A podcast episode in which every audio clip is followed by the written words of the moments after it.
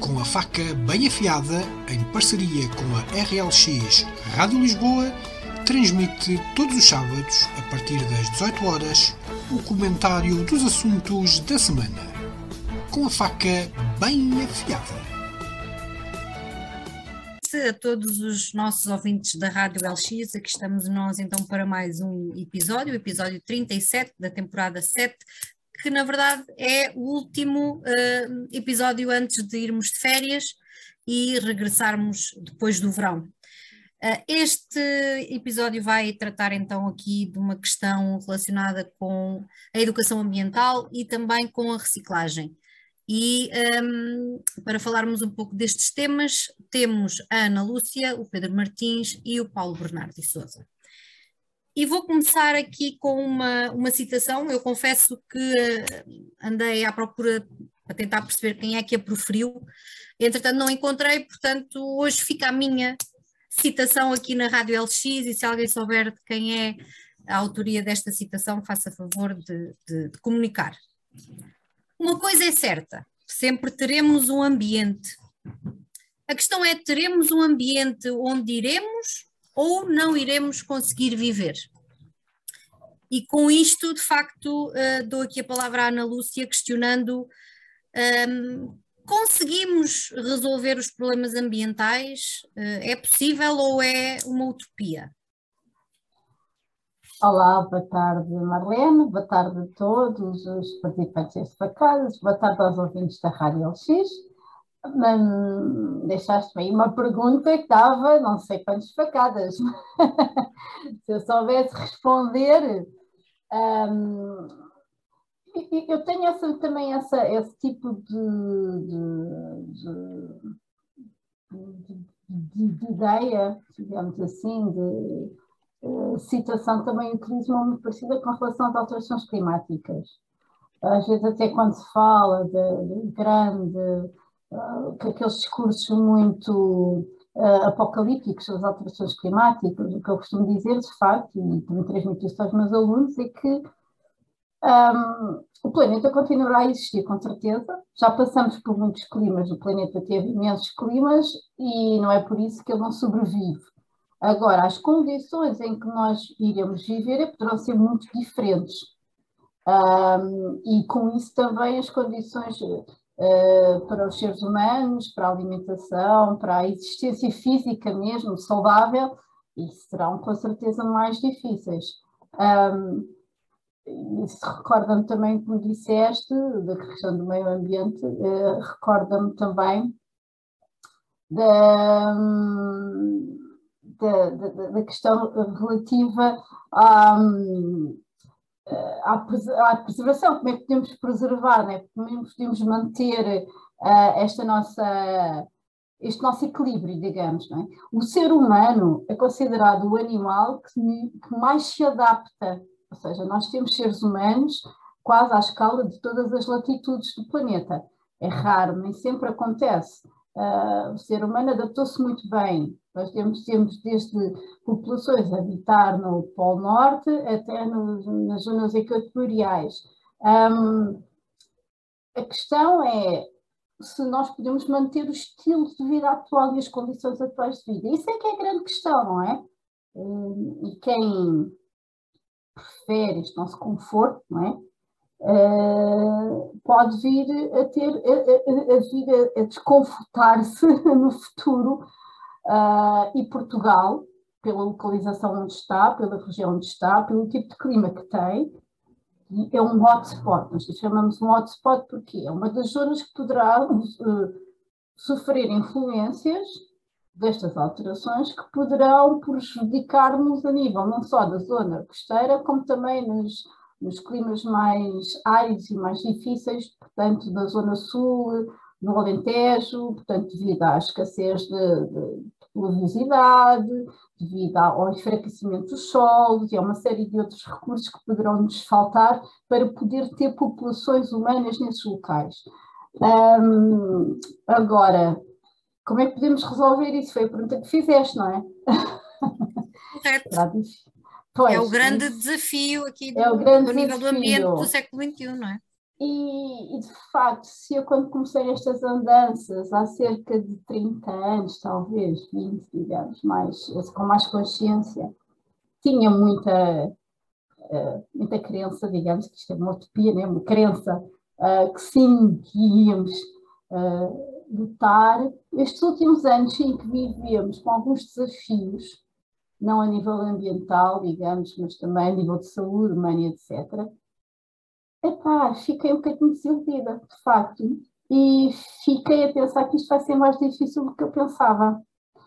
E porque quando mexe, como eu tinha dito, né, quando mexe o nosso conforto, nossa, as coisas que nos são dadas e são facilitadas uh, muito por via de algumas das redes comerciais e de tudo o resto que acontece e que também prejudica o meio ambiente, as pessoas não querem, não se sentem, não se sentem muito motivadas a fazer grandes transformações no seu dia a dia para poderem melhorar o futuro do nosso planeta. Portanto, não sei, estou assim um bocadinho, neste momento estou um bocadinho pessimista, digamos.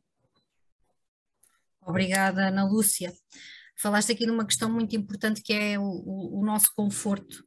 Uh, e passo agora a, palavra ao, ao, ao Paulo Bernardo de Souza, uh, questionando se de facto a utilização uh, massiva do, dos transportes públicos em detrimento do, do, nosso carro próprio, se pode ser uma ajuda aqui ao nosso ambiente, já que todos nós sabemos, e eu tive o prazer de partilhar contigo uma, uma emissão exatamente direcionada para esta questão dos transportes públicos, se é de facto aqui uma ajuda, não é? Optarmos pelos transportes públicos em vez do nosso carro próprio ou se afinal não é bem assim. Bom, antes de mais, eh, tenho que cumprimentar quem, quem mais uma vez, eh, vai, vai assistir ao nosso, à nossa conversa, vai ter a paciência para nos ouvir, vai ter a paciência para trocar esta experiência de estar connosco. Eh, desde já agradeço eu sei que às vezes consigo ser incrivelmente chato. e portanto acho que é um exercício que, pronto, que agradeço naturalmente. Falando de coisas sérias, e este é um assunto realmente bastante sério. É um assunto que devia ser o tema, não devia ser Rússia versus Ucrânia, não devia ser. Uh, devíamos ter mantido este, este tema na agenda. Pior é que, curiosamente, esse tipo de assuntos acabou por substituir na agenda este, este que era. Este é o, é o assunto é o assunto. Um, quanto à questão concreta que colocas, vai dizer-te isto. Quando eu utilizo uma viatura, cinco lugares, máximo sete, uh, ela, uh, em termos de emissões, produz, isto é uma curiosidade, cada uma daquelas pessoas que ali vai, que ali vai produz uh, mais emissões, quando digo mais, são sete, quase oito vezes mais emissões do que se estivesse dentro de um transporte de um autocarro, por exemplo, que também tem emissões bastante gravosas, mas sete ou vezes mais do que seria aquilo que seria necessário para transportar quase 50 pessoas. E eu não preciso fazer contas, nem preciso ser um grande especialista em matemática para ver logo que aquele cálculo é desfavorável ao uso da viatura individual. Nem preciso fazer muitas contas, quer dizer, é, é óbvio, é óbvio. Uh, tal da pegada, uh, é por aqui que se fazem estas contas e elas são diretas. Eu meter no meio destas contas ainda outro tipo de transportes, digamos, mais friendly para as questões ambientais, nomeadamente um que me, atrai muito, é o comboio, uh, então a coisa exponencia-se, exponencia-se de forma brutal. Repare-se, enquanto que numa viatura, num percurso de 10 km, eu emitirei cerca de 50 kg de carbono, no mesmo comboio mil pessoas emitem 200. E, portanto, acho isto extraordinário.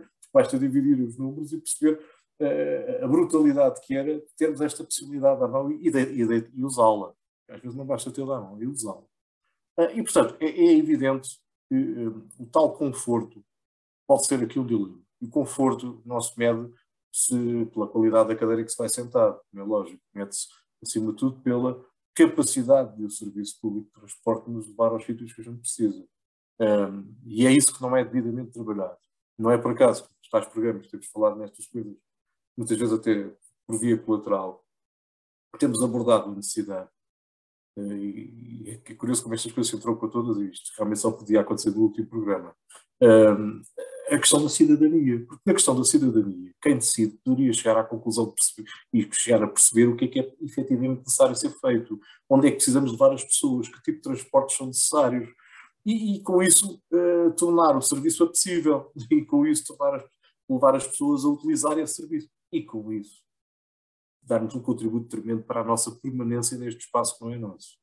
Nós apenas estamos aqui de passagem. Eh, eu ouvia no outro dia alguém dizer que uh, se nós nos extinguirmos não há problema, porque a Terra não se vai extinguir necessariamente.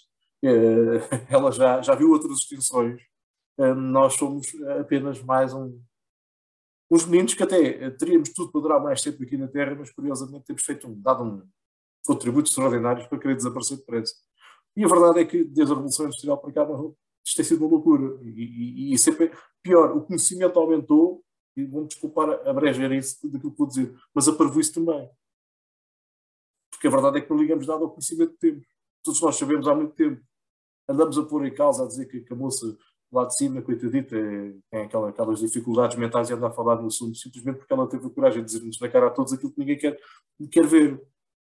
Repara, no momento em que devíamos estar a debater as questões ambientais e a trabalhar, já nem é tanto a debater, já é a trabalhar, porque o debate, sinceramente, já nem é assim tão necessário. O que era necessário era começar a trabalhar. O que é que nos acontece? Uma guerra na Europa.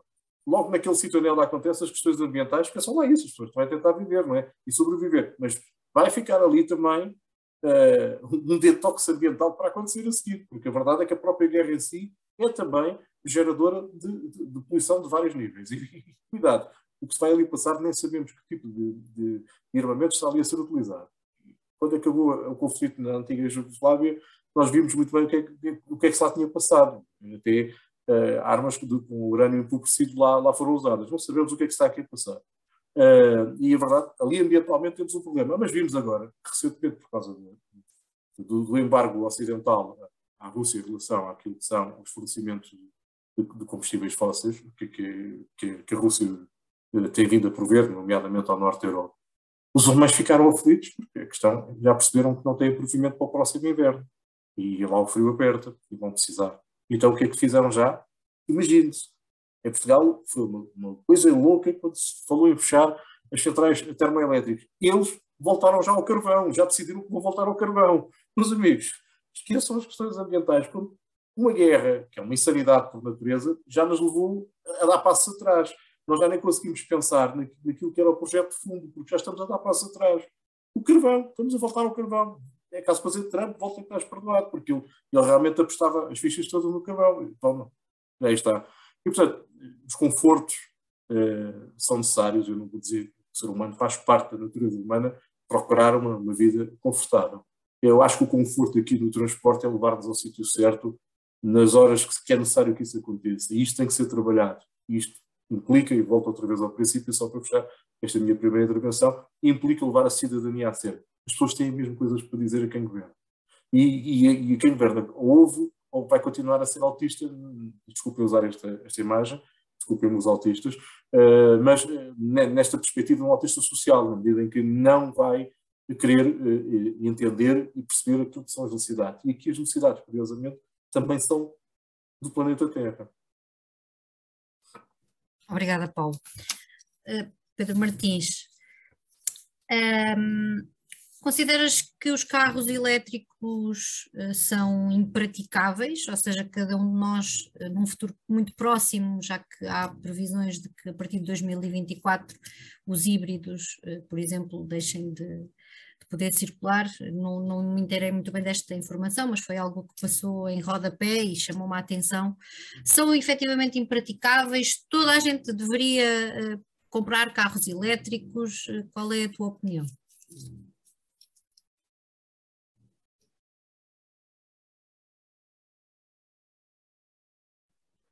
Olha, antes de mais nada, antes de mais nada, boa tarde a todos aqueles que nos ouvem e aqueles depois que nos poderão uh, ver um, através de outras plataformas onde o Com a Faca Bem Afiada passará. Um, reitero também os agradecimentos do Paulo para aqueles que vão tendo semana após semana a paciência de, de nos ouvir. Um, e queria dizer o seguinte: não querendo fugir à, não, não, não querendo fugir à pergunta que, que, que fizeste, Marlene, eu acho que começa a estar um bocadinho na altura, não de compartimentarmos um bocadinho estas questões ambientais, mas vê-las de facto de um ponto de vista uh, mais abrangente, mais transversal, e não achar que é com esta ou com aquela medida setorial ou pontual que vamos resolver o problema ambiental que estamos a viver hoje. E se há um setor uh, onde especificamente devemos focalizar, é no setor da educação. Uh, há um ditado português que diz que o burro velho já não aprende línguas. Embora não seja verdadeiramente assim, porque os velhos também têm uma grande capacidade, não só de ensinar, mas também, acima de tudo, de aprender. Uh, a, verdade é que, quer pelo que a Ana Lúcia acabou de dizer, e, e por aquilo que o Paulo disse também, na verdade, nós, os séniores, os adultos, os responsáveis, de todo em todo, não estamos a cumprir com a nossa responsabilidade perante o planeta, e acho que a todos deve pesar uh, o facto de estarmos a deixar um planeta para as gerações futuras basicamente pior do que o planeta que nós encontramos. Isso, acima de tudo, devemos de começar a ter um pensamento mais uh, sério uh, e mais responsável. de facto, pensarmos também naquilo que podemos fazer para ir melhorando as questões ambientais, mas eu também não creio que claramente a questão se centre, por exemplo, no, na, na, na, proibição da utilização de carros com motor a combustão. Eh, passamos todos a adquirir carros elétricos ou carros híbridos eh, e, por um toque de mágica, os problemas ambientais resolveram-se ou que os problemas ambientais se vão resolver porque passamos todos a fazer a reciclagem. Quer dizer, não, não é por aí. Não é por aí. Eu acho que, acima de tudo, é essencial começarmos a estabelecer nas gerações mais novas uma relação com a natureza e com o ambiente que ao longo do tempo e com a construção das malhas urbanas e com as cidades, estas novas gerações foram perdendo.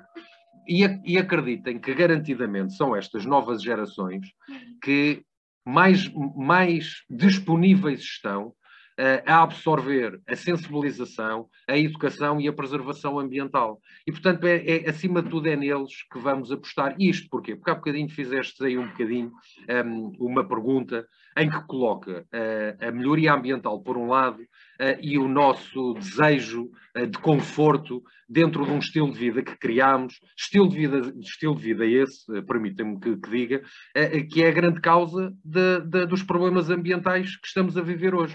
É de facto por desejarmos vivermos uma vida confortável, sem, ter, sem termos tido qualquer tipo de cuidado o que é que isso implicava do ponto de vista ambiental que temos o planeta como temos.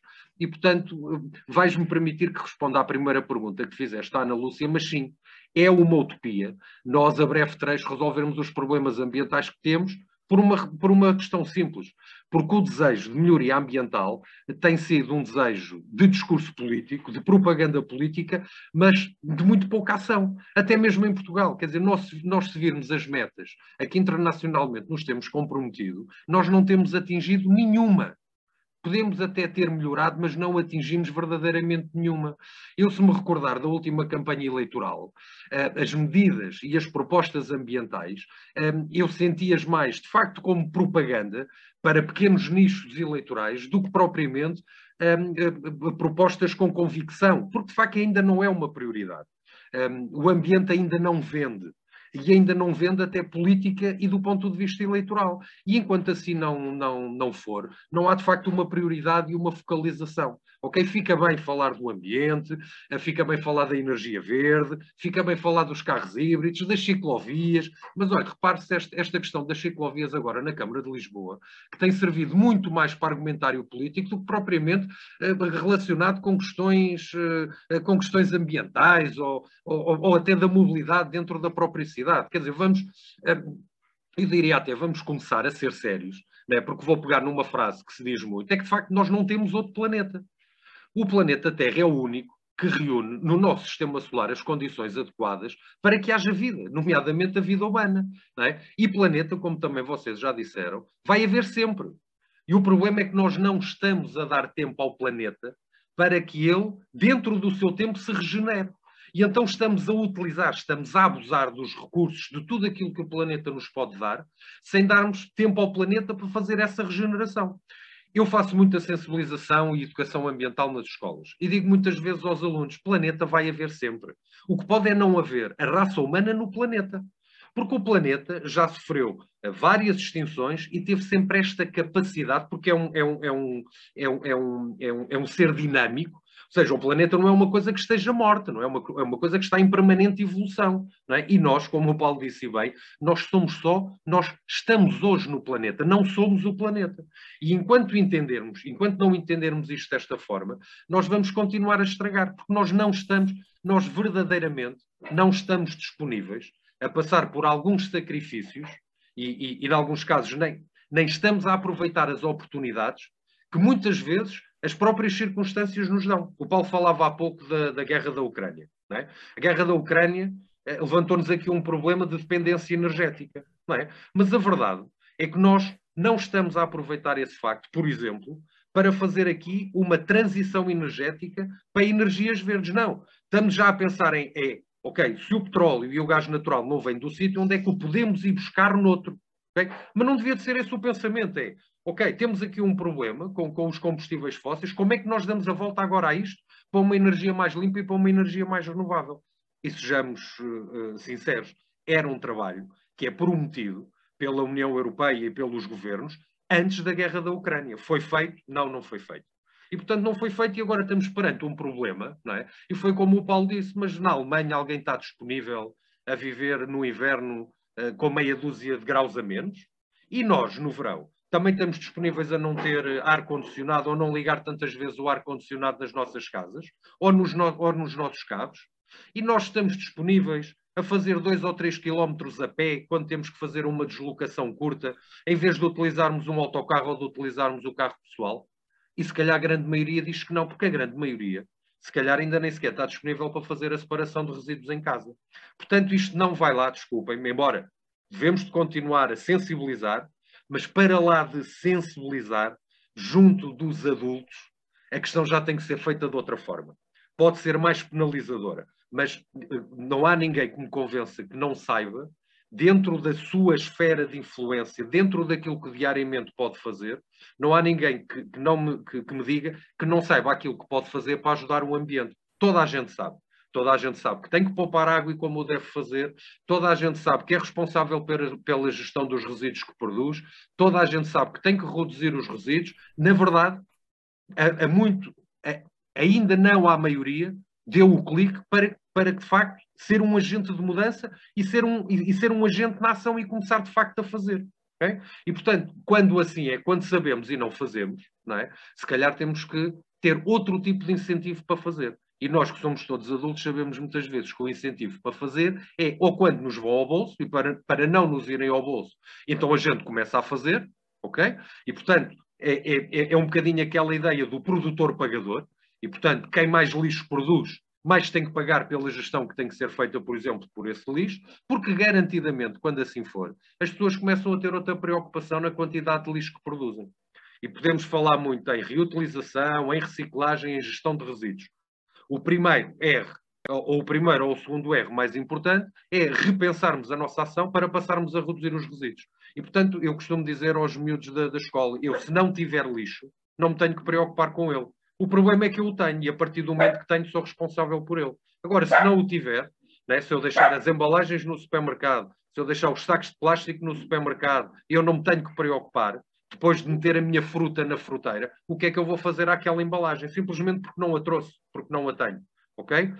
e, e, e, e, portanto, para os adultos, eu acho que a postura tem que ser muito mais. eu, não queria ser bruto, mas tem que ser mais penalizadora para quem não faz, porque já toda a gente sabe o que é que deve fazer. Agora, o foco, cada vez mais, tem que ser nas gerações mais novas, nos meninos de terra idade, por dois motivos. Porque eles têm uma relação um, tem uma relação de simpatia e de amizade e de carinho com tudo aquilo que diz respeito ao ambiente e à natureza que nós ao longo do tempo fomos perdendo. Eles ainda têm uma ideia idílica do planeta, não é? Aquela ideia romântica dos peixes, o mar, as árvores, as plantas, é a natureza. É a mãe para eles, ainda é a mãe natureza. Eh, se calhar por serem ainda tão, tão novinhos. E de facto são autênticas esponjas. Além de serem uns ótimos uh, instrumentos de transmissão de mensagem para as famílias. E todos nós, uh, não sei se todos nós, mas todos nós temos, se não filhos, uh, temos peões ou, ou, sobrinhos, ou primos, ou, ou, crianças pequenas, e sabemos que dificilmente não ouvimos, não escutamos aquilo que a criança nos diz. E se a criança nos diz, ó oh, pai, eu lá na escola ouvi dizer que para melhorar o ambiente é muito importante fazer a reciclagem, ou se calhar é muito importante demorarmos menos tempo a tomar banho. Se calhar isto é uma mensagem que o pai e que a mãe e que a família já ouviu muitas vezes, mas que a partir do momento em que houve da parte do filho, escuta de uma forma diferente. E aí o filho pode ser, os mais novos podem ser agentes de mudança, não só pelo exemplo, como por aquilo que podem a transmitir aos mais, aos mais velhos. Por isso acho que a educação ambiental continua a ser, na minha ótica, um trabalho, se calhar, não tão imediato, mas é aquele que, com mais efetividade, dará resultados no, resultados no futuro. Permitam-me que pense assim, porque é um bocadinho a minha atividade diária e como acredito nela e a faço com, com paixão, um, ehm, e, e, de alguma forma tenho esses feedbacks um, ehm, também dos alunos, porque nós vamos trabalhando com alunos do primeiro eh, ao, ao, do primeiro, segundo, terceiro, quarto ano e por aí além, que é uma coisa, é onde a educação ambiental é fundamental, ou seja, deve ser um trabalho feito um, não neste ou naquele ano de escolaridade, mas, mas um trabalho em crescendo ao longo de, do, dos, dos, variados anos de, de, de escolaridade um, e perceber que a mensagem, que a mensagem fica. Eh, posso-vos dar um, um, um, exemplo que eu, que, eu, que eu relembro sempre com muito carinho. Eh, já por mais do que uma vez um aluno com quem trabalhei, apanhar-me no supermercado, chamar-me professor Pedro e dizer nós lá em casa agora já fazemos a reciclagem, professor Pedro. E, e é uma coisa que nos enche o coração. Okay? Porque trabalhamos com muitas crianças e, e, e, aquele exemplo mostra que de facto o nosso trabalho está, a, está a surtir efeito um, e agora é importante que todos colaborem nele, não é? E que esta semente que, que, que é deixada no trabalho que é feito com as escolas na, na, educação ambiental, vá sendo depois regado, não é? E que vá ser regado, regado pela família e que depois seja regado pela escola uh, também do segundo e do terceiro ciclo e do ensino secundário e da empresa depois onde a pessoa vai trabalhar também e que não se perca que esta, esta perspectiva de, eh, de preservação ambiental não se vá perdendo ao longo do, do período. Ó Marlene, eu agora passava a palavra, senão eu não, não, não me vou, não me vou calar, uh, pronto, já percebi não, na verdade, eu devo, matéria. Eu devo salientar aqui um, este teu entusiasmo a falar exatamente desta questão, porque nós íamos lá chegar à educação. Eu, como professora, também era impensável estarmos a fazer este programa sobre a educação ambiental e não te passar a palavra eh, exatamente sobre esta, sobre esta questão. Um, e com a tua intervenção, uh, é verdade que tocaste aqui em diversos assuntos um, referiste a importância exatamente da educação ambiental para os nossos alunos, o papel que eles têm exatamente neste, nesta transmissão de, de, saberes e de valores também às suas famílias e, ao, e aos mais adultos. Eh, estamos claramente uh, a perceber que as nossas escolas nacionais Uh, se preocupam muito com esta questão da ecologia e, do ambiente, dependendo dos diversos projetos que, que realizam, e, e, naquelas onde tu intervens então estás a fazer exatamente este, este papel. Um, e portanto chegaste lá muito rápido, chegaste lá muito, muito rápido a este, a este tema uh, e portanto que bom, que ótimo, não é? Porque é, é de facto aqui um, é, é visível que exatamente uh, os mais pequenos têm aqui um papel preponderante nisto. Um, passo efetivamente a palavra à Ana Lúcia. E continuando aqui na, na ideia que o, que o, Pedro lançou nesta questão da, da reciclagem, um, a reciclagem causa efetivamente menos lixo no ambiente. É que por, hum, eu julgo ter lido alguns, é, é, que por 254 milhões de toneladas, apenas 34% são efetivamente um, reciclados, não é? Portanto, a reciclagem eh, é assim tão eficaz e tão eficiente nesta questão da proteção do ambiente, Ana Lúcia? Olha, Marlene, perguntas bem. uh, porque é assim, infelizmente, e como te digo, também estudo muito esta coisa dos ciclos de, da questão da economia circular e etc. É que, dado o estilo de vida que nós temos hoje em dia, o que acontece é que nós às vezes pensamos temos ali uma solução, mas depois quando vamos verificar no fundo, no fundo que é necessário para produzir e depois o ciclo de vida do produto e onde ele vai terminar, ficamos um bocadinho mais iludidos com a solução, e digo isto para os carros elétricos, para as eólicas, para os painéis fotovoltaicos. Eu poderia te falar do problema da reciclagem, ou seja, é bom reciclar, é mais produtivo, nomeadamente não só o reciclar, mas o reutilizar materiais, ou seja, eu quando vou comprar, por, por exemplo, vou comprar um produto, preferir que ele venha numa embalagem de vidro e poder utilizar essa embalagem para outros produtos em casa, por exemplo, eu reutilizo os meus produtos, portanto fazer o ciclo de vida mais longos de cada um desses produtos, um, e lá está a questão do circular, portanto, tudo o que eu produzo não deito fora, mas, infelizmente, nós temos muitos produtos, muitos, muitos, muitas coisas possíveis, não é? Que não têm esse ciclo de vida mais longo. Reciclar é positivo, nomeadamente quando podemos produzir outras coisas com essa reciclagem, mas o que se tem visto, a velocidade que nós consumimos, nós, nós quando digo nós, países uh, desenvolvidos do norte, do, portanto, dos Estados Unidos da América, Europa e etc., a velocidade com que nós consumimos, produzimos e deitamos fora, para além não temos capacidade já de reciclar tudo, o que estamos a fazer neste momento é pegar em quantidades, toneladas de produtos recicláveis e levá-los para outros países, nomeadamente em África. Uh, portanto, temos, estamos, nós já estamos a fazer lixeiras de materiais recicláveis. Portanto, isto não é uma solução. Eu tiro o lixo, eu, vamos dizer verdadeiramente, os resíduos são lixo. Eu tiro os resíduos do meu, meu país, mas depois meto num barco gigantesco e vou levá-los para a Etiópia. Portanto, está longe, como se nós dizemos, está longe do meu jardim, já não está aqui, já não está ocupado. Tudo que depois nós vamos emitir para reciclar, porque a reciclagem também faz emissões, já não vão ser para a minha contabilidade do meu país, já não pertence à contabilidade de emissões da União Europeia, já não pertence à minha pegada, mas estou a levar essa pegada para outros países. Não me parece que isto seja uma boa solução. E enquanto as pessoas não tiverem consciência desta questão, vamos continuar, novamente, a produzir um problema. E eu, sinceramente, eu disse, já estou nisto há muito tempo, já acreditei muita coisa. Uh, mas, de facto, por exemplo, agora esta, eu tenho muitas dúvidas realmente, a utilização de sacos de pano de algodão ou de eh, coisinhas para mexer o café de madeira, se de facto são mais sustentáveis se continuar a usar o plástico. Eu tenho muitas dúvidas ainda. Para eu produzir um saco de pano de algodão, eu tenho que produzir o algodão. Vou produzi-lo onde? Em África, onde eles não têm água, possivelmente para beber, mas têm que regar o algodão para crescer. Aqui qualquer coisa. Depois transformo o algodão e vou levá-lo até outro país para produzir, pode ser o Bangladesh, por exemplo, na Ásia. E depois disto tudo, vou limpá-lo, lavá-lo, etc. E vou mandar os sacos de algodão todos para a Europa.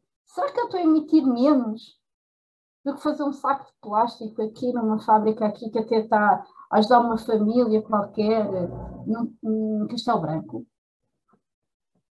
Sin sinceramente, todos os dias eu coloco estas questões e nós, por exemplo, eu sou cientista, tenho a necessidade de fazer estas perguntas e de procurar respostas. E, de facto, todos os dias tenho estas dúvidas relativamente às soluções que nós apresentamos, estes paliativos, que não são mais do que paliativos como diz o Pedro, também disse o Paulo, o, peixe, o planeta está doente. E nós continuamos aqui a tentar reanimá-lo com os paliativos que, sinceramente, eu não tenho a certeza se sejam de facto soluções. Mas é uma maneira de nós nos sentirmos mais confortáveis. Ah, estou a fazer alguma coisa em prol do planeta. Pronto, sinto um bocadinho mais confortável, antes, não é? Ando assim um bocadinho mais, mais bem disposto no meu dia a dia. E depois, Uh, não sei de facto se isto serão soluções muito plausíveis e como disse também o Pedro, há que apostar é precisamente nesta transformação nos comportamentos das pessoas, nos comportamentos diários, daquilo que elas fazem, de como é que elas encaram esta situação e como é que nós de facto podíamos, nós no dia a dia, em pequenos gestos, em pequenas situações, em pequenos movimentos, fazer algo que transforme todo este ciclo de consumismo, consumir, deitar fora e, e deitar o lixo, se não for para a porta das nossas casas, que eu vá assim num, num cargueiro para outra, num outro país, que coitados, que só têm lixo. Eu no outro dia vi um documentário sobre a questão da roupa, e eu tenho uma filha adolescente, consome roupa a uma velocidade que eu nunca consegui na minha vida, uh, porque é mais barato, é mais fácil, tudo. Eu, eu por exemplo, estive a falar hoje com uma amiga minha, que tem a irmã que trabalha na Primark, e descobriu um fenómeno social que tem a ver com a questão do Instagram, dos TikToks, etc. As meninas não repetem roupa, já não repetem t-shirts. Porque não vão aparecer no TikTok ou no Instagram com a mesma t-shirt em duas festas diferentes. Isto está ao nível da loucura. Ao nível da loucura completa. Portanto, toda esta roupa um dia, porque roupa também já não presta, não é? Ou tudo aquilo que as lojas produzem vai parar no meio da África. Uh, uh, lixeiras de roupa. E eu fiquei impressionada, de facto, eu obriguei a minha filha a ver, mas ela, coitada, eu não quero ver, porque está naquela idade que ela não quer ver aquela idade, mas é impressionante. E nós, enquanto isto não nos entrar pelos olhos adentro e nós vamos ganharmos mais consciência daquilo que nós fazemos no dia a dia, eu não acredito muito que consigamos encontrar algumas soluções que sejam viáveis. Obrigada, Ana Lúcia. Seguindo aqui nas tuas ideias, uh, Paulo, é verdade que vamos conseguir hum, eliminar o, uso único de embalagens de plástico ou uh, conseguiremos nós aplicar técnicas para utilizarmos menos papel, porque agora é a febre dos sacos de papel, não é? Mas para produzir papel uh, daqui a uns anos vamos estar, se calhar, a perguntar eh, onde é que estão aquelas árvores todas que nós utilizamos para fazer os sacos de papel, ou as colheres de, de, de, madeira, ou etc, etc. Portanto, será mesmo viável ou fará sentido nós chegarmos ao ponto de sermos completamente tecnológicos e deixarmos de usar papel e termos a, a, capacidade de uh, plásticos de uso único? Não, muito obrigada. Bom, epá, eu depois de ouvir a Ana Lúcia e o Pedro, fiquei deliciado com o que E vou-vos dizer, por vocês sinto que há esperança. Uh, pelo menos têm as ideias no sítio e sabem o que fazer. E ainda por cima dão contributos à geração, para que as gerações seguintes não façam os disparates que nós fazemos. E deixa-me só ir um pouco atrás em relação à questão da educação ambiental. Eu recordo-me, quando a reciclagem ainda era o paradigma, ainda era foi por via da reciclagem que estas abordagens começaram, eh, foi também eh, através do processo educativo escolar que, que, que se conseguiu fazer singrar e vingar essa ideia. O que significa que este esforço tem que ser contínuo e tem que um, permanecer, este esforço de educação ambiental, agora com mais conhecimento, com, mais, eh, com uma visão mais holística até dos problemas. Faz-me todo o sentido prosseguir com isto. Faz-me porque é, foi claro, no primeiro momento, o problema, o momento das garrafas de vidro era esse o momento. Uh, foi claro uh, que a influência dos mais jovens em casa um, uh, deu um contributo extraordinário para a mudança de paradigma e de comportamento do ponto de vista da separação daquele lixo em particular, que era aquele que estava avisado no momento quando tudo isto começou ainda nos anos 80. Pronto, quem é dinossauro tem este tipo de memória. mas a verdade é que se resultou, eh, tem que continuar a resultar agora eh, com uma maior diversidade de temas e de subtemas e de, de abordagens.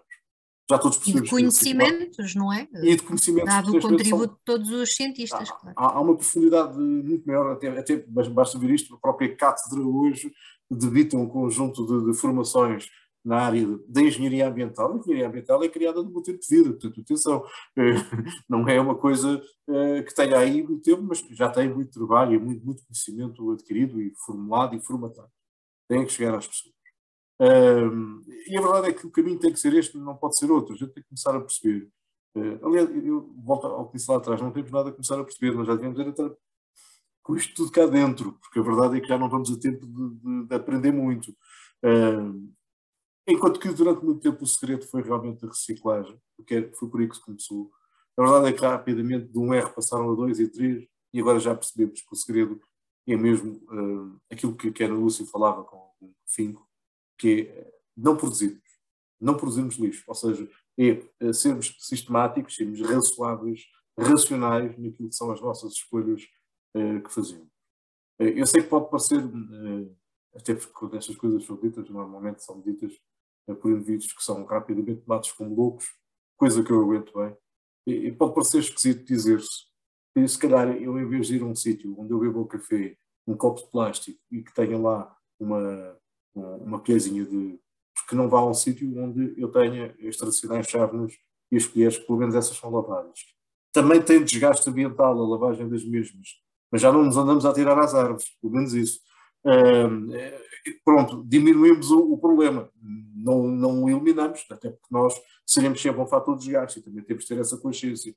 Qualquer coisa que, que, que utilizemos tem uma implicação, mas porquê é que estamos a optar por aquelas que têm maior implicação? Porquê é que não estamos a, a ser capazes de, de, fazer escolhas que sejam boas para aquilo que é o nosso ecossistema? Porque o nosso ecossistema já o temos que pensar então, numa perspectiva do metro quadrado à nossa volta, numa perspectiva planetária. E se calhar até mais do que planetária, porque nós já conseguimos enviar lixo para, para o espaço e, portanto, já estamos a fazer destas. Eh, eu gostava mesmo muito, gostava mesmo muito que, que, que as novas gerações tivessem a capacidade de fazer aquilo que embaraçadamente tem que reconhecer caminho e não E eu digo isto muitas vezes, pode parecer que eu sou quase uma espécie de potencial suicida por, por não gostar da minha, da minha geração, não sou, porque há aqui gente boa, eh, mas a verdade é que no, no, no global é uma geração alienada de, de, das realidades, alienada das necessidades e infelizmente incapaz de processar aquilo que importa. E aquilo que importa neste momento é que tenhamos uma casa chamada Planeta Terra, onde possamos continuar. Mas para isso nós temos que fazer esforços. Fazer esforços. Esforços de conseguir aquilo que nos faz falta no sentido eh, real do termo. Não é aquilo que é superlativo. Não é aquilo que, que, é, que é dispensável. Não é os tais confortozinhos que pouco valem. Eh, é aquilo que nos permite viver. Não é necessário com isso, até porque milhares de gerações antes da nossa demonstraram que não era preciso estragar a terra uh, e não tinham o conhecimento que nós temos. Uh, quando se fala, por exemplo, em, em agricultura de pendor uh, mais ecológico, a verdade é que se eu dissesse isto há, há duas gerações atrás, fartavam-se de rir, porque ela era praticada. e, portanto, aliás, seria um choque porque percebiam que, afinal de contas, até eram doutos agricultores. e nós entramos com pesticidas, com loucos por tudo afora, eh, consumo de carne desregado, com coisas consequências ao nível do consumo de água e do desbaste de terras, ao nível daquilo que a arborização e, e a essência de, de, de, de vegetação que, que, continuamos a não ter. E depois ficamos muito, é pá, temos um clima uh, diferente. No meu tempo de vida eu estou a assistir isto no meu país, era um país verde. O meu país era um país verde e não era o Minho que era verde, era o país todo. Aliás, hoje já nem o Minho é verde. Quem lá for já percebeu que o, Minho de hoje é o, é o Alentejo da nossa infância. E, portanto, temos que ter algum cuidado com o que andamos para aqui a fazer. Porque nós Ou mais, mais calhaus que agora ficaram à amostra porque a vegetação afinal desapareceu toda, não é? Olha, eu até me atrevi a dizer, e alguns com duas patas, desculpa a minha expressão, uh, mas não são só de lá, são do país todo, porque a verdade é que não tem faltado aí é disso. Uh, eu às vezes pergunto-me e eu vou dizer uma coisa que é uma heresia, para muita gente vai ouvir eu dizer isto, mas já que tem a paciência de nos ouvir, ouvimos dizer estas coisas. às vezes questiono, numa abordagem mais, mais religiosa, acho que Deus se enganou no animal a quem deu a inteligência. Sinceramente, às vezes ponho Acho que foi, foi um erro tremendo. Isto num pitinho tinha ficado muito mais bem tratado. Uh, porque recusamos usar esta ferramenta que temos. Recusamos. Recusamos. Foi-nos dada, foi, foi conquistada pela evolução, se quisermos ir por esse caminho, mas a verdade é que, epá, parece que nos fica mal. Aliás, o indivíduo que até diz estas coisas já está extremado em esperto e que é mais inteligente. Não há aqui mais inteligentes, há pessoas que pensam e há outras que recusam fazê-lo. A verdade é que se a gente começasse a ponderar as coisas que acontecem à nossa volta, metade delas não aconteciam. Vamos lá ser sinceros. Porquê é que eu tenho um caixote lixo, vulgarmente chamado caixote lixo, à espera do lixo que eu tenho para levar, eu deixo o saco no meio da rua, mesmo ao lado? Epá, mas porquê? E, e quando eu tenho que corrigir esse comportamento, torna-se difícil ter esta conversa que estamos a ter aqui. Quando eu tenho necessidade de corrigir esse comportamento de um, de um indivíduo, que é um javarde, Vamos, epá, já perceberam que eu não pouco nas palavras.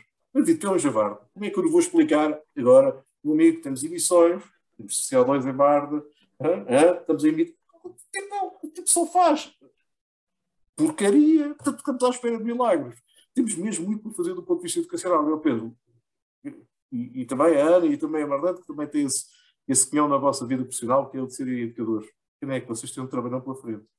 Porque há mesmo muita coisa para fazer. E, e pior, vamos levar as nossas crianças a educar esses pais, é, que é uma coisa extraordinária. Há mesmo um trabalho enorme para fazer. Ou paramos para pensar o que é que andamos todos aqui a fazer, então, sinceramente, vamos todos acabar da mesma forma, tem essa vantagem. Não haverá bolsa mais rica e mais pobre nessa altura. Vamos todos acabar da mesma maneira. Uh, e impõe-se, impõe-se, impõe-se, impõe-se não brincar quando aparecem uh, as Greta Thunberg da, da, da, vida que nos chamam a atenção. Lá está, mais uma vez uma jovem. Em vez de, de procurarmos eventuais doenças que a moça possa ter e com isso atribuir ao ativismo dela, e perceber o que é que é o ativismo dela.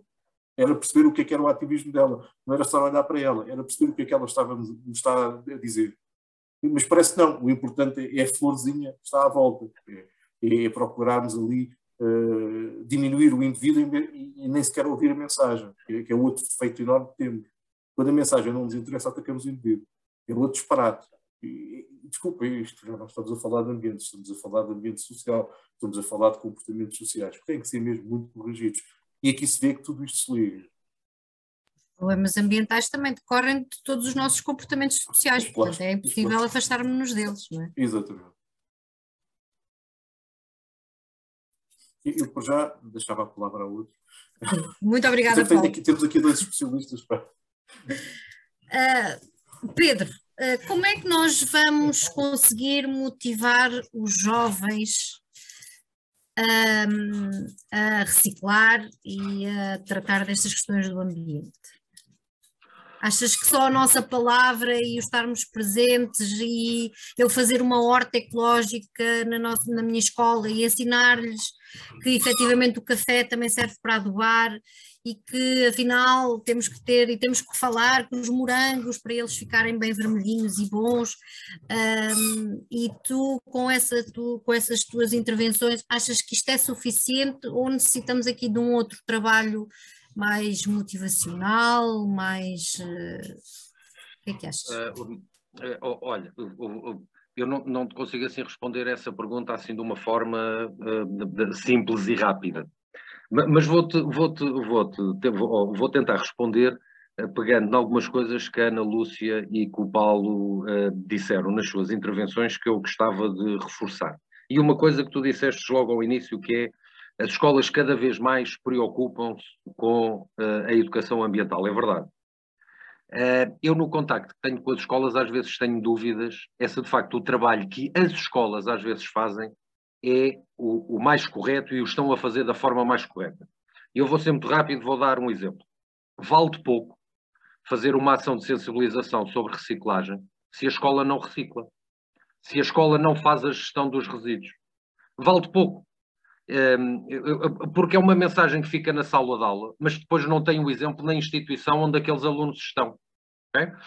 E, e, portanto, muitas das escolas ainda entendem o ambiente desta forma. Mas também vos digo que cada vez conheço mais escolas com projetos ambientais que duram durante um ano todo sobre diversas temáticas eh, de uma forma integrada e com princípio, meio e fim ou seja, em que vê o ambiente não como uma ação pontual que se faz aqui ou ali sobre este ou, ou sobre aquele tema, olha, porque naquela semana vamos trabalhar a água, é porque no mês seguinte há uma data temática sobre reciclagem, ok, vamos fazer qualquer coisa sobre reciclagem, não. Ou seja, tem de facto, eh, da mesma forma que planificam eh, a, a maneira como enquadram todas as outras, eh, todos os outros conteúdos que transmitem aos alunos, enquadram o ambiente também dessa, dessa forma. Portanto, acho que aí há um trabalho também importante a fazer e há um trabalho não só das escolas, mas quem, eh, de quem determina aquilo que as escolas, quem determina os conteúdos que as escolas têm que trabalhar e a forma como têm que trabalhar. Porque, como sabemos, as escolas não são completamente autónomas para transmitir aos alunos aquilo que os professores entendem. Portanto, também eles têm, têm regras, têm conteúdos que têm que cumprir eh, e o ambiente tem que ser um conteúdo a ser trabalhado de uma forma, eh, na minha ótica, de uma forma diferente. queria-vos também dizer que já havia mundo sem haver plástico. É? Ou seja, há mais mundo sem plástico do que há mundo com plástico, é? com a raça humana já. Portanto, sim, é possível viver sem plástico. Não é? Não é possível vivermos sem plástico a mantermos o nosso estilo de vida. Isso é que não é possível. E, portanto, o segredo está aí. E, e ao Marlene, uma pergunta que fizeste, sim, a reciclagem continua a ser essencial, mesmo com os danos ambientais que cria, porque evita uma quantidade maior de resíduos para aterro, uma maior quantidade de resíduos para incineração, uma maior quantidade de resíduos, de resíduos a provocar poluição uh, marinha, por, uh, marítima, por exemplo, e portanto sim. Agora, a reciclagem, como o Paulo disse bem, há uns anos atrás era o R, agora é o último R. É o R que só, só é necessário fazer se não cumprirmos com os R's anteriores. E antes temos quatro R's. E depois do. do, do e, aliás, até podemos ter seis R's, porque hoje a política começou com três, passou para cinco e hoje até já lhe conseguimos juntar mais, mais três, mais dois, e portanto já vamos nos sete R's. E portanto, eu volto a dizer, se nós reduzirmos, não temos necessidade, tanta necessidade de recusar, de, de, de reciclar. Agora o Paulo falou numa coisa que é termos opção. E, isto, e, e para mim, eh, principalmente para nós, e é essa a ideia que temos que transmitir aos mais novos, tudo, o segredo centra-se aqui. É nós termos a consciência e sermos os agentes da mudança. E, de facto, eu tanto posso ir beber o café, num café que me serve a bica, num copo de plástico ou num copo de papel, eh, com, com, um, com a colherinha de, de, madeira para mexer, ou ir beber uma bica tradicional numa chávena de porcelana, lá de vidro ou o que seja, não é? E, portanto, por isso é que o primeiro R, que para mim continua a ser o mais, o mais importante, é o R de repensar. E é isto que nós temos que fazer, porque a partir do momento em que paramos, mais uma vez, volto a dizer, é, é um bocadinho que é, é, é, é onde eu dou mais ênfase quando trabalho com os alunos. É, ok, então vamos nos todos sentar e vamos nos repensar, porque se continuarmos a atuar sem pensarmos, vamos continuar a agir por impulso. Vamos continuar a chegar ao supermercado e vamos continuar a trazer o que precisamos e o que não precisamos. E vamos continuar a trazer a garrafa de plástico. E vamos continuar a trazer as embalagens. Porquê? Porque não nos sentamos, não refletimos e não pensamos como é que as minhas escolhas podem ser mais inteligentes e podem ser menos danosas para o ambiente. Porque também não vamos uh, ser utópicos. É? Toda e qualquer ação nossa tem efeito e deixa uma pegada ecológica. Agora, o rastro que deixamos na areia não é? O decalque que deixamos na areia é que pode ser mais ou menos vincado. E na emergência climática que vivemos hoje tem claramente que ser menos, eh, tem que ser menos vincado. A questão da tecnologia. Eh, podemos desmaterializar tudo, deixarmos de viver sem papel e passarmos a viver só com tecnologia? Se calhar é possível. Mas, mais uma vez, não vamos ser utópicos, a tecnologia também polui. É? Os carros elétricos também poluem. É? E, e, mesmo não poluindo, se verificarmos o processo de, de, de, fabrico, mas não seja das baterias, é? é? eu sugeria que pudessem procurar uma, uma reportagem que deu na RTP3 sobre os metais raros, que são essenciais para as baterias, para os nossos telemóveis, é? e vão verificar os atentados ambientais que se estão a fazer na China e no Chile, além de haver uma concentração Uh, do ponto de vista geográfico destes metais uh, uh, raros, né? nós hoje estamos preocupados com a dependência que temos do gás natural e do petróleo da Rússia. Qualquer dia vamos perceber a dependência que temos da China dos metais raros, porque é, é de lá e do Chile principalmente que vêm. Metais raros e essenciais para as baterias dos nossos telemóveis, para as baterias dos carros elétricos. Portanto, nós não estamos a aprender com os erros dos combustíveis fósseis. Estamos a transportar esse mesmo erro para outro tipo de recursos que estamos a usar de forma intensiva como, como, como, como estamos a fazer com os outros, com os outros um, recursos, com os outros recursos um, naturais. Bom, vou ser honesto com isto tudo. Na verdade, esqueci-me da pergunta que a Marlene me fez e, portanto, eu pedi-lhe para repetir para eu poder responder. De que forma é que nós conseguimos motivar os jovens? Ah, a... é, é, é, é, direi que eu não diria que é vencê-los pelo cansaço, mas não podemos desarmar, porque eles estão receptivos, eles estão receptivos a esta, a esta mensagem. E, e também, o Paulo disse que, que, eu e a Ana Lúcia somos especialistas. Uh, eu, eu, continuo a ser, eu, eu continuo a, a, tentar dar o melhor de mim dentro do que sei. A especialista aqui, na melhor das hipóteses, é a Ana Lúcia, porque é cientista da coisa. É? Agora, há, há, houve, ao longo do tempo muitos pedagogos que já analisaram isto sei lá, Rousseau, o Macarenco, a Montessori, o De Crowley, o Piaget, e todos eles focavam, focavam um, um bocadinho o segredo disto tudo num contacto íntimo que deve haver entre a criança e o ambiente. Porque nós cuidamos daquilo que gostamos. É? Portanto, nós, uma das primeiras coisas que é fundamental é colocarmos as crianças com o ambiente. É a horta, é a horta na escola, sim, mas não é a horta na escola que depois não é cuidada. É levar os meninos a cuidar, a ver, a ver aquilo crescer e a ter gosto em cuidar aquilo. É levá-los a um parque, é, e é mar... e levar para casa e provarem a diferença entre os produtos Exatamente. que colhem. É uma coisa tão simples, é uma coisa tão simples como, como fazer com que as crianças abracem uma árvore e, e, e, percebam o que é que estão a abraçar e o sentimento que aquilo lhes traz. É descalçar as crianças e pôr os pezinhos em contacto com a terra. É fazê-las gostar verdadeiramente da natureza, porque a gente cuida daquilo que gosta e daquilo que ama. E isso é, é, é, é, a, primeira, é a primeira fase. Depois, obviamente, há um trabalho de de, de, de, incremento de novos e de alteração de novos comportamentos, de comportamentos amigos do ambiente, com tudo aquilo que nós temos vindo a falar, com a poupança de água, com a poupança de energia. Se calhar eles ficam aterrados. Não é? Quando eu, por exemplo, lhes digo que para fazer um, um par de calças de ganga são precisos 10 mil litros de água. Eles não, ficam aterrados. Não é? Ou que para fazer um hambúrguer são precisos milhares de litros de água, ou que para fazer uma barra de chocolate, ou que para fazer um computador não é? E isso permite-nos o choque, não é? porque muitas vezes isto também funciona pelo choque, permite-lhes dizer que se calhar temos aqui uma forma de resolver isto, não é deixar de utilizar calças de ganga, mas é cuidar melhor as calças de ganga que temos, para que durem mais tempo, para que nós não tenhamos necessidade de, mais rapidamente, temos que estar novamente a adquirir produtos, lá está. Ou seja, é tentar transmitir a ideia que há um estilo de vida que nós fomos construindo, altamente consumista, num consumo muitas vezes desnecessário, como a Marlene há pouco estava a dizer, ou a Ana Lúcia, quer dizer, é, é, na verdade, é, hoje há adolescentes só vestem uma peça de roupa uma vez. Mas isto não passa na cabeça. Quer dizer, nós dizermos isto à nossa geração, ou eu dizer isto à geração dos meus pais, quer dizer, uma coisa, umas calças duravam anos, anos e anos. Quer dizer, passavam de irmãos quando... para irmãos e passavam de primos para exatamente. primos. Impensável, não é?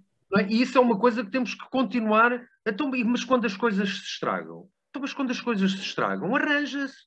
Se o telemóvel se estragou, não temos que, perdoem-me a publicidade, não temos que ir à Vorten comprar automaticamente outro. A Vorten também tem um serviço de reparações. Não é? E com isso, estamos a evitar mais produção de telemóveis, estamos a evitar mais produção de resíduos e, portanto, é por aqui. Temos que lhes apresentar a realidade, mas também apresentar o que é que podemos fazer para que a realidade lentamente se possa ir alterando e transmitir sempre a ideia que a responsabilidade não é dos outros. Não, quem vai resolver o problema ambiental não é o governo, não é a Câmara Municipal, não são as Nações Unidas, não são as grandes empresas. Eles têm um papel fundamental a fazer. Mas mais facilmente nós recusamos, uh, o, o, por outro lado, mais facilmente nós temos influência na alteração, por exemplo, nos produtos que são comercializados, temos influência sobre esse processo de produção na empresa, ok? E nós podemos ter esse papel. Não é? Porque, por exemplo, basta deixar de comprar. Okay? E se nós todos começarmos a optar por comprar uh, uh, uh, embalagens de vidro em vez de embalagens de plástico, graças há de chegar a um dia que o CEO dessas empresas todas, pá, para lá que há aqui uma mudança no comportamento do consumidor. E nós temos que nos adaptar ao comportamento do consumidor. Agora, nós estamos a fazer isso, nós temos que fazer isso e temos que transmitir isso também uh, às novas uh, transmitir isso às novas gerações. Porquê? Porque eles influenciam decisões, até o ato consumista dos pais, mas acima de tudo, se a semente lá ficar, os grandes decisores da manhã são eles, são os pequeninos de hoje, são eles que podem colocar o ambiente como prioridade nas decisões políticas do futuro, quando gerirem empresas, quando, quando forem eles os agentes e, e, e, forem eles os responsáveis pelas escolhas que vão fazer. É o que eu lhes digo: olha, vocês ainda não podem comprar carro. Mas quando comprarem, vão ter uma opção. Compram um carro a gasóleo, a gasolina, elétrico ou híbrido. E é importante que eles ali o primeiro clique seja: ok, para eu, vou ter que tomar uma opção de consumo.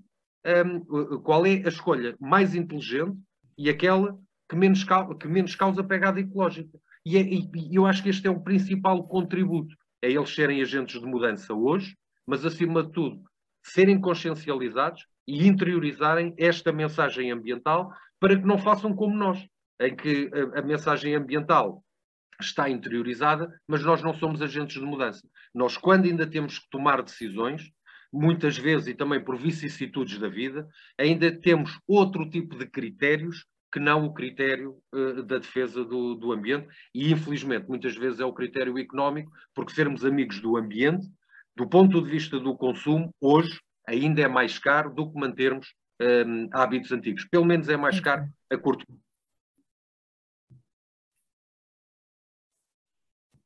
É como eu costumo dizer, hoje ainda temos planeta para termos maus comportamentos. Qualquer dia podemos querer ter bons comportamentos, mas já não termos planeta para os ter. Isso mesmo. Obrigada, Pedro. Hoje foi efetivamente um programa longo, mas se mais tempo houvesse, mais nós continuaríamos, porque efetivamente este tema não, não se esgota. Um, minutinho muito rápido aqui para as considerações finais. Começava para a Ana Lúcia e vou cronometrar o tempo, está, não vamos ser expulsos aqui da nossa emissão e não, não terminamos a nossa conversa. Ana Lúcia. Sim, senhora, então vou tentar ser uh, sucinta. Relativamente à educação uh, ambiental e educação nas escolas, eu trabalhei num projeto que foi financiado pelo Ministério do Ambiente alemão, onde nós fizemos levantamento de algumas, uh, foi em parceria com Portugal e também com a Eslovénia na altura, e nós fizemos um trabalho de recolha de currículos em, né, nos três países, aquilo que poderia ser uh, feito a nível transdisciplinar, ou seja, que é que podemos utilizar em diversas áreas para falar sobre a ação climática, desde a língua materna, às ciências naturais, à física, à química, etc. E há muita coisa para se fazer e para ser estimulante para os alunos. E outra coisa também muito interessante que nós falamos, portanto, a questão da importância da comunidade escolar. Ou seja, é muito giro fazer hortas, pequeninas estações, como disse o Pedro, a própria escola fazer a própria reutilização e reciclagem dos materiais e ter uma economia circular, mas nós todos sabemos que a escola é um ambiente transitório, essencialmente. Muitos dos professores têm estas iniciativas e depois saem da escola, as crianças começam depois saem da escola, uh, os funcionários por vezes não dão muita importância a essas pequenas ações porque não perceberam, não integraram porque é que elas existem, portanto é importante envolver a comunidade escolar, nomeadamente criar guardiões deste tipo de quintas e destes tipo de hortas, ou padrinhos, ou alguém que mantenha este tipo de atividades e de ações, sem ser ali aquela coisa pontual de um professor até que apareceu muito uh, ativista e muito interessado, mas depois aquilo morre e depois passa-se lá e a horta já morreu e já não existe, já não há ninguém para cuidar, porque aquilo depois não é uh, contínuo. Pronto. Outra questão, só queria dar uma sugestão de leitura, ou duas. Uh, a encíclica papal Laudato Si fala muito sobre esta, da importância também desta nossa postura espiritual perante o planeta, como é que podemos mudar comportamentos. Fico, congratulo muito a Igreja por estar à frente e acho que temos que, nós temos outro tipo de, de, de, de de religiões ou de pensamentos espirituais que já estavam à frente nesta questão de, do cuidado do planeta, nomeadamente o budismo, etc. Portanto, tem muito esta, esta, esta noção desta importância, mas fico congratulado também a Igreja Católica estar agora, portanto, na, eh, à frente, portanto, e a tentar estimular este tipo de pensamento também, cuidar do nosso planeta, cuidar da nossa, da nossa casa, da nossa mãe da nossa casa comum, como diz o Papa. Uh, e outra leitura também que deixo para os mais novos, que é muito gira, que é o Papalaghi, que é uma, um livro uh, sobre, que tem várias, que é uma visão de, de, de, de um chefe de uma tribo Samoa que fala, de, que, que, explica muito bem as vicissitudes do, do, do homem branco, não é? do homem europeu que lá chegou, uh, e que e que é, é, eu acho que é interessante para uma criança ver-nos lá de fora e perceber porque é que, e, e, e perguntar-se porque é que nós somos assim e o que é que podemos fazer diferente. Portanto, sair, não é? Aquela revolução copernicana, saímos do nosso, nosso núcleo, vamos por fora e se calhar isto também estimula olharmos para os nossos comportamentos e para o nosso estilo de vida de forma diferente. Obrigada, Ana Lúcia. Paulo Bernardo de Souza, aqui uma consideração final muito rápida. Sim, eu vou tentar não ser bíblico nessa consideração. E vou fazer uma citação que é uma coisa que raramente faço, é de um grande amigo, é, conhecido por muita gente em Odivela, chama-se Paulo White. E o Paulo White tem uma expressão que me tocou desde o momento em que eu ouvi da boca dele. Até porque ele é um homem que vive as coisas com um sentimento e, até com alguma religiosidade, diga. E ele dizia uma, diz uma coisa frequente. Uh, para aqueles que acham que não podem mudar o mundo, uh, tenham consciência, mas tenham mesmo a consciência. Não só temos o direito, como temos o dever de mudar um metro quadrado que está sobre a nossa influência. E se todos fizermos isso e tivermos essa consciência, no sentido de melhorar o tal metro quadrado, naturalmente as coisas podem acontecer. Eu sei que isto é um apelo à utopia, e eu, quanto a isso, juntou-te uma outra frase que era, era do meu pai, dizia que a eletricidade há mais de 100 anos nem utopia era. Portanto, não tínhamos medo da utopia, por amor de Deus. Uh, a utopia é que nos faz muitas vezes dar um passo em frente, porque vamos à procura do desconhecido. Uh, às vezes fala-se da utopia quase como, como se fosse lepra, como se fosse uma coisa a temer. Não, a utopia é o que nos faz avançar. E tenhamos, vivamos esta utopia de alterar o nosso método quadrado, procurando soluções que não desgastem mais, que não castiguem mais a Terra pela nossa presença. Já basta a nossa presença em si ser um elemento de desgaste. Não inventamos mais desgaste. Usemos as calças com mais tempo. Usamos, usemos a caneca em vez do, do pacote ou do copo de plástico.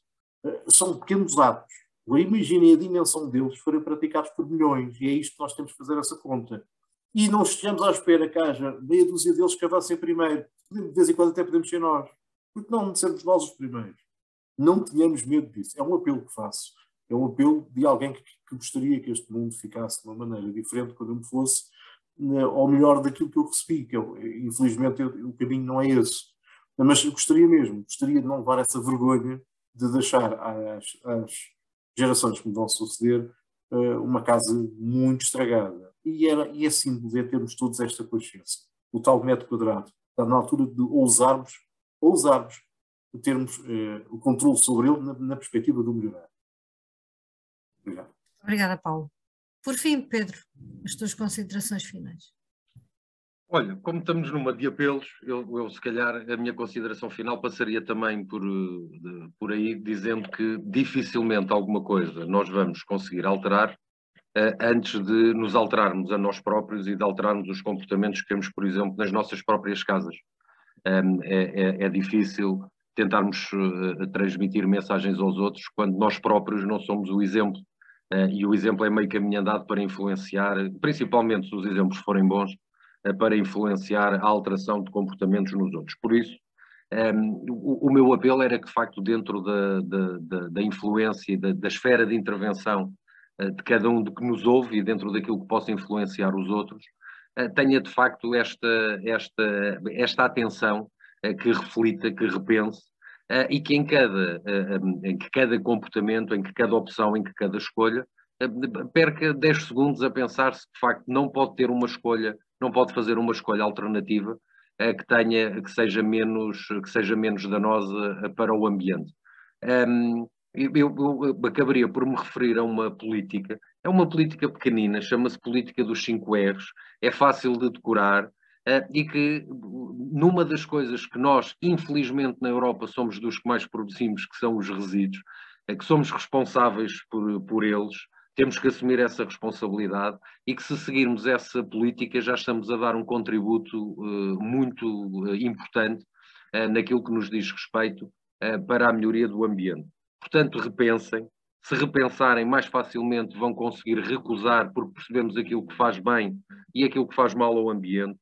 Depois de repensarmos e de recusarmos, já, já vamos conseguir reduzir mais os resíduos que produzimos como é impossível viver sem produzirmos resíduos, ainda temos mais dois R's nos quais devemos apostar. Reutilizar ao máximo uh, os resíduos que temos e depois, mesmo já quando não os conseguimos reutilizar, então sim, colocá-los para reciclagem, para que esse, entre aspas, lixo, possa dar origem a, novo, a novos produtos e com isso também promovamos a economia circular. Como este é o último programa com o Faca Bem Afiada, desejo boas férias a todos e que lá para agosto ou setembro ou quando voltarmos, voltem também com a mesma paciência de nos ouvir. Muito obrigado. É isso mesmo, Pedro. Muito obrigada então a quem nos ouviu ao longo de todos estes episódios. Agradecer de facto aos nossos ouvintes, agradecer também aos paineleiros presentes hoje e a todos os paineleiros que fizeram estes episódios eh, na Rádio LX. Umas boas férias a vocês, Ana Lúcia, Pedro, Paulo, umas boas férias também aos nossos ouvintes. Voltamos em setembro. Muito obrigada. O Com a Faca Bem Afiada, em parceria com a RLX Rádio Lisboa, transmite todos os sábados, a partir das 18 horas, o comentário dos assuntos da semana. Com a faca bem afiada.